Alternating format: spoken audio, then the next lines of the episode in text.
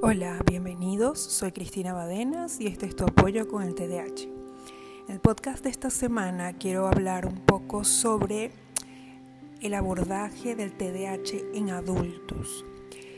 Y lo principal es, luego del diagnóstico, la psicoeducación, pero también es importante concientizar que por ser una condición o un trastorno crónico, es decir, no desaparece, es importante un abordaje constante.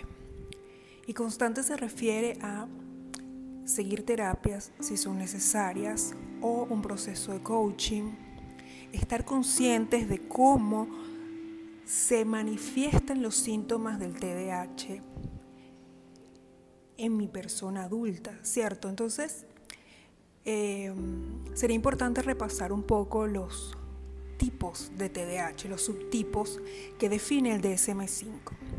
El DSM-5 eh, es el último manual de psiquiatría y allí se ha dejado a un lado el famoso la famosa dicotomía entre TDA y TDAH. ¿no? Ahorita es TDAH y allí se distinguen tres subtipos. El subtipo inatento, la persona que olvida todo, está como en las nubes, soñadora.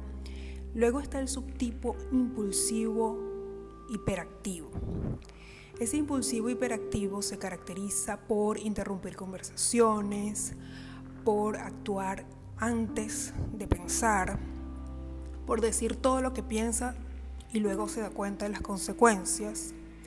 La hiperactividad ya en la adultez no es una hiperactividad motora, aunque si bien puedes observar ese adulto que mueve constantemente los pies o que necesita levantarse de su asiento en su puesto de trabajo, pero hay una hiperactividad mental que muy pocos hablan.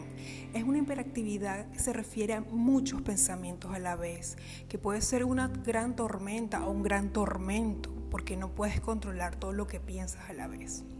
Y finalmente está el subtipo combinado, que es el que se suele eh, diagnosticar con mayor frecuencia en la infancia porque los síntomas son más notorios, sobre todo la hiperactividad y la impulsividad. Entonces el subtipo combinado tiene tanto la parte de inatención, la parte de impulsividad e hiperactividad.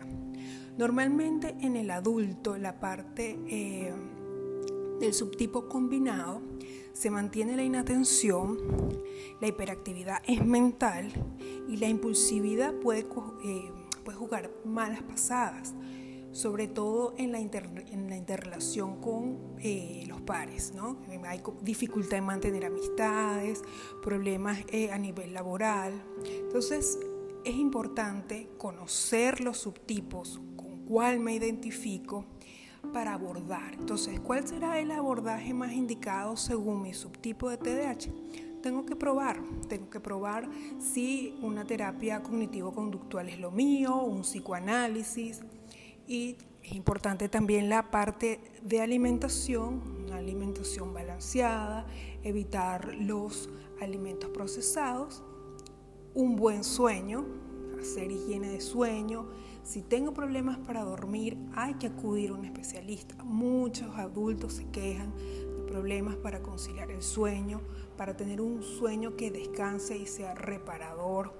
Recordar que el sueño es importante porque mucho de los conocimientos, mucho de esa limpieza cerebral, de,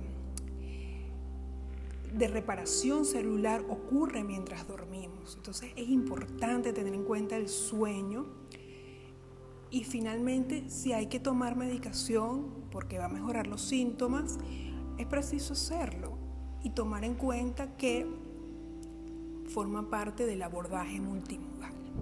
Entonces, es importante tres cosas eh, dentro del manejo del TDAH adulto. Psicoeducación, conocer cómo se presentan esos síntomas en mí, qué terapia voy a seguir, un tratamiento constante porque es una condición crónica, la alimentación y el sueño. Gracias por escucharme, soy Cristina y este es tu apoyo con el TDAH. Chau, chau.